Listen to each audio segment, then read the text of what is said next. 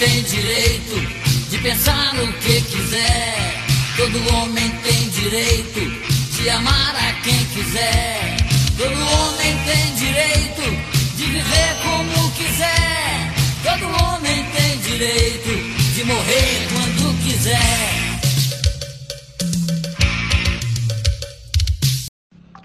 Vamos iniciar mais um podcast Ver Direito, podcast dedicado a explicar o direito de maneira simples para que todos tenham acesso sem nenhuma restrição. Hoje nós teremos uma convidada, a doutora Gisele Beluso, do escritório Duarte Tonetti, um parceiro nosso aqui da NAIF. É, a doutora Gisele ela é especialista na matéria trabalhista, ela é consultora trabalhista, auditora e especialista em compliance também trabalhista. Bem-vinda, doutora. Vamos lá iniciar mais uma discussão hoje. Oi, William, tudo bem? É, primeiro, muito obrigado por participar dessa, desse podcast. Eu estou muito feliz aqui representando do, do Astonet. Eu trabalho com consultoria trabalhista, são mais de 100 empresas, enfim. E os desafios são vários, né? Porque a gente tem uma legislação brasileira que ela é pró-empregado e a gente parece que luta contra a maré. E são muitas alterações todos os dias, então a gente tem que se manter sempre antenado, na frente de tudo que está acontecendo, todas as atualidades. Então a ideia é essa: é, é reduzir o risco trabalhista de todas as empresas, nossos clientes, né? Fazer políticas internas, então trabalhar em cima de compliance trabalhista, que é uma coisa extremamente importante para todos. Enfim, e tentar limpar é, essa base, porque não adianta, quando a gente vai para o litígio, o risco de perda é muito alto. Então a gente tenta ao máximo limpar a base e quando existe processo trabalhista, reduzir, minimizar o máximo possível o risco para a empresa, a perda para a empresa. Perfeito, doutora. Então, vamos aí às nossas questões enviadas aí pelos nossos espectadores. Uma delas é uma das maiores perguntas que eles têm, né? Quais as consequências da minha ausência ao trabalho? Ou seja, o que acontece com o trabalhador quando ele deve ir trabalhar, mas ele tem algum problema, seja de cunho pessoal, seja de cunho social, enfim, ele não conseguiu por conta de transporte, ele não foi ao trabalho. É, o que acontece com o trabalhador? William, é uma excelente pergunta, tá? É, a gente sempre coloca que a relação de trabalho ela está baseada na confiança e também no bom diálogo, né? Tem que existir um bom diálogo entre as partes. Então, quando existe a ausência, é, ela pode ser justificada ou não justificada, mas a gente sempre pede para o empregado para ele informar a empresa. A partir do momento que ele informa a empresa, por exemplo, se for uma falta programada, como o casamento, por exemplo, a atitude é uma. Se, é, se é, não é programada, por exemplo, um acidente ou greve, enfim, a atitude é outra. Então, mas sempre o que a gente sempre fala é isso, para o empregado, empregado informar corretamente a empresa o motivo pelo qual ele vai faltar ou ele faltou. E aí, dependendo do motivo, existe sim a possibilidade de dessa dessa, de, de não ser descontado, que a gente vai falar mais sobre isso, porque é um tema também muito importante. Bacana, doutora. Então vamos para mais uma pergunta. Por que em algumas situações o empregador não desconta as ausências e nas outras desconta dois dias, sendo que faltei apenas uma vez? Essa é uma pergunta enviada por um dos nossos é, ouvintes aqui. Então, o que, que ele quer dizer? Ele faltou ao trabalho e, nesse caso, não houve desconto nenhum, a falta foi abonada. Em outra ocasião, ele faltou ao trabalho uma vez e teve dois descontos na sua folha de pagamento. Ele quer entender por que, que às vezes então nós temos uma falta abonada e uma falta injustificada com dois descontos. A gente tem uma relação de motivos que justificam a ausência, tá? E essa justificativa, ela pode, é muito clara. Ela tá ou na CLT, ou na Constituição, ou na Convenção Coletiva. É, é muito estranho é, ele faltar dois dias, ou faltar um dia, e a empresa é, colocar dois dias como falta, né? Então, isso daí a gente teria que analisar o caso concreto. Mas, por exemplo, uh, se há falecimento do genitor ou do filho, enfim, existe uma quantidade de dias específica para ausência. É a mesma coisa quando existe um atestado médico, tá? Então, teria que analisar o caso concreto, mas existe uma listagem muito clara, tanto na CLT como na Convenção Coletiva e até na, na, na, na, Constituição Federal, que explica os motivos justificáveis de ausência. Nesse caso, doutor, eu acredito que ele esteja se referindo ao DSR, né? Se não completa a jornada, determina a legislação, então, que pode ser descontado o descanso semanal remunerado, ou DSR. Então, por uma falta durante a semana, automaticamente é feito o desconto também do DSR. E se for, para ficar um pouco mais complicado, se for uma semana em que tem feriado, então uma ausência vai culminar no desconto de três no final das contas, né? Porque desconta-se então o feriado e o final de semana. A lei do forte, essa é a nossa lei do mundo. Faz o que tu queres, Faz isso nenhum outro dirá não, pois não existe Deus senão homem. Todo homem tem direito de viver não ser pela sua própria lei. Agora, doutora, uma outra questão aqui, é, mandada por um dos nossos telespectadores, é o seguinte: fiz um procedimento médico e terei que ficar afastado por 20 dias. O empregador disse que só paga 15. E agora? Aqui, provavelmente, o que ele está pensando é: se o empregador paga 15, o que faço? Como recebo os outros cinco dias?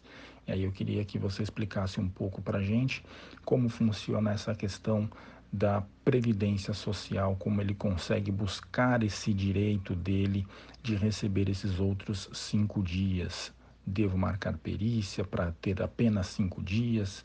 Enfim, esse funcionamento é importante para que todos saibam como proceder.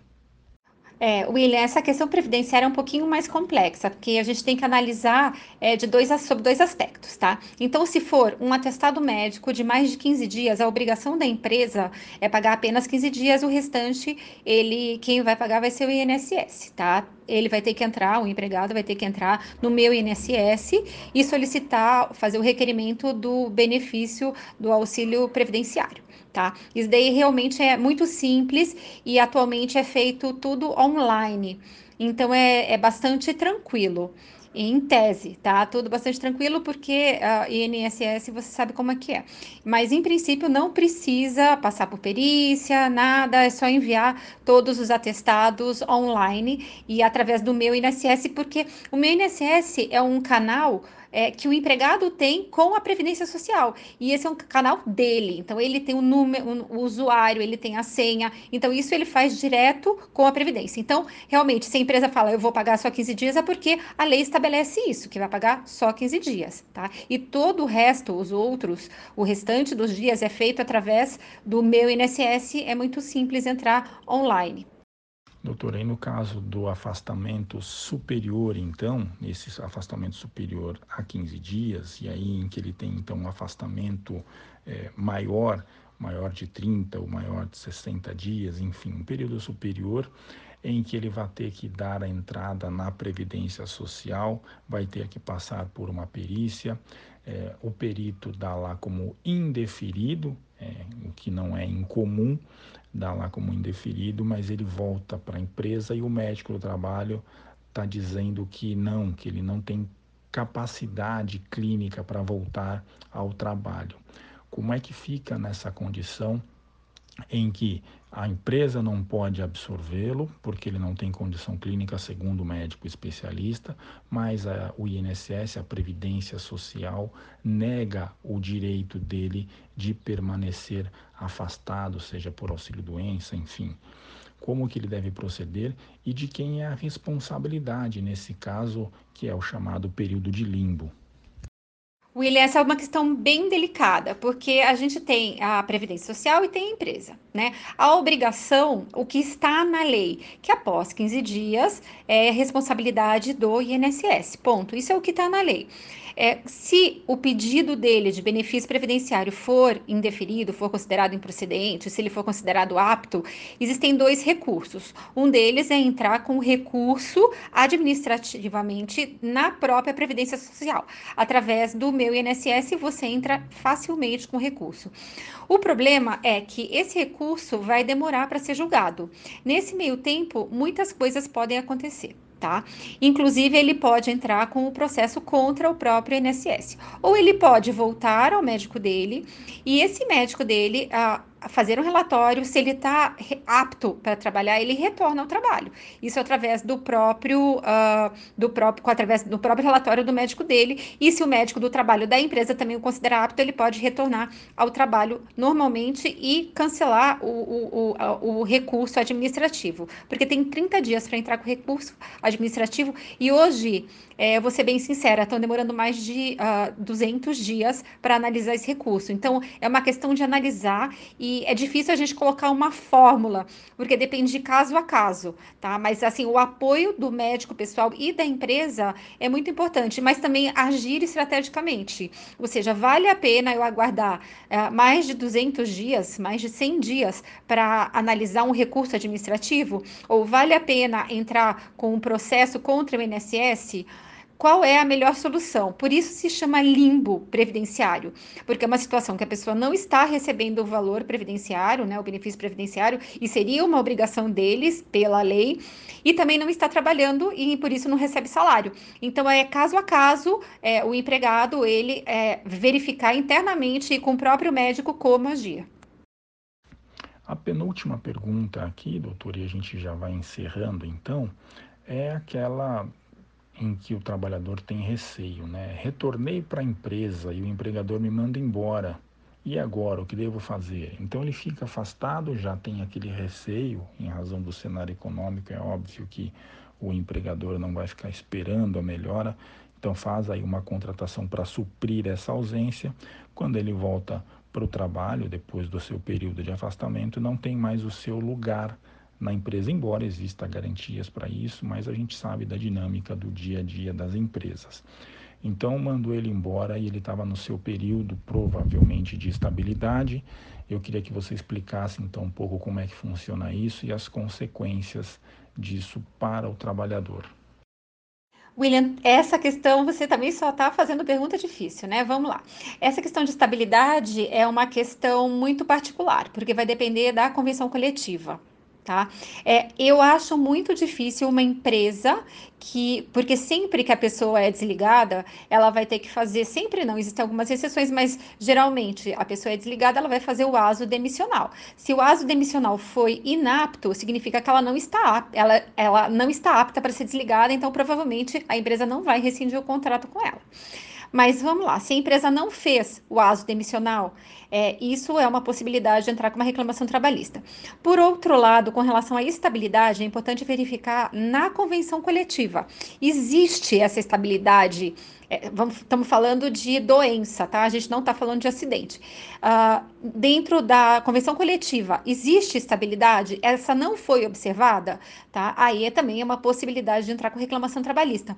Mas é caso a caso. A gente vai ter que analisar é, por uh, convenção coletiva. Tá? Se for se houve um acidente de trabalho, a pessoa sofreu um acidente de trabalho, ela retornou e ela foi desligada, aí assim a gente está falando de uma estabilidade acidentária. E aí é, a gente está falando de, de, de uma estabilidade de uma empresa que ela pode sim ser uh, condenada, tá? Mas com relação aos demais casos, vai ser necessário verificar dentro da convenção coletiva o que ela diz.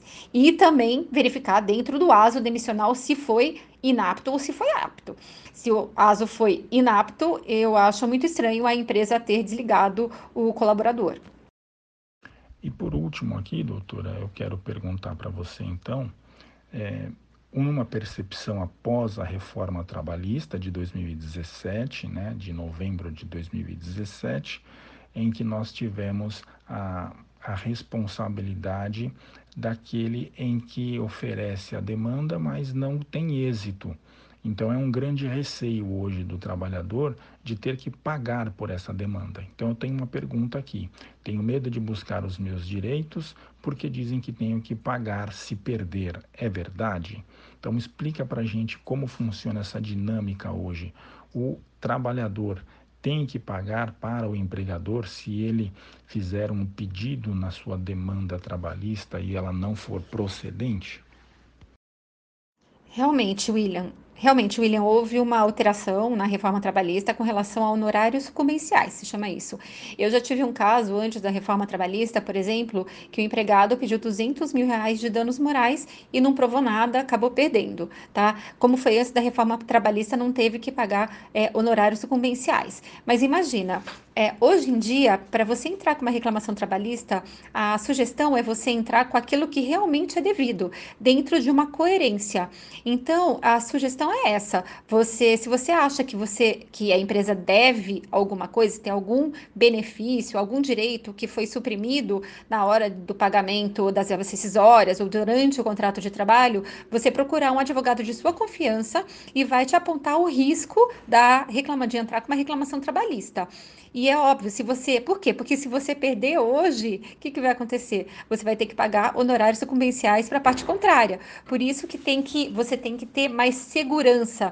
A reforma trabalhista serviu para dar uma maior segurança nas relações processuais relacionadas com o ambiente de trabalho, tá? E é positivo isso, tá? Ela serve para regularizar. Hoje, para você entrar com uma reclamação trabalhista, você tem que liquidar todos os seus pedidos. Então, hoje, para você entrar com danos morais, por exemplo, você tem que mensurar o seu dano. Qual é o meu dano? Qual o tamanho do meu dano? E isso te dá um, um, um parâmetro. Antigamente não tinha esse parâmetro. Então, esse ponto da reforma trabalhista foi muito importante, extremamente importante, e ele serviu para tirar da frente aquelas demandas impossíveis ou absurdas. Tá? Então, a sugestão é procure um advogado de sua confiança.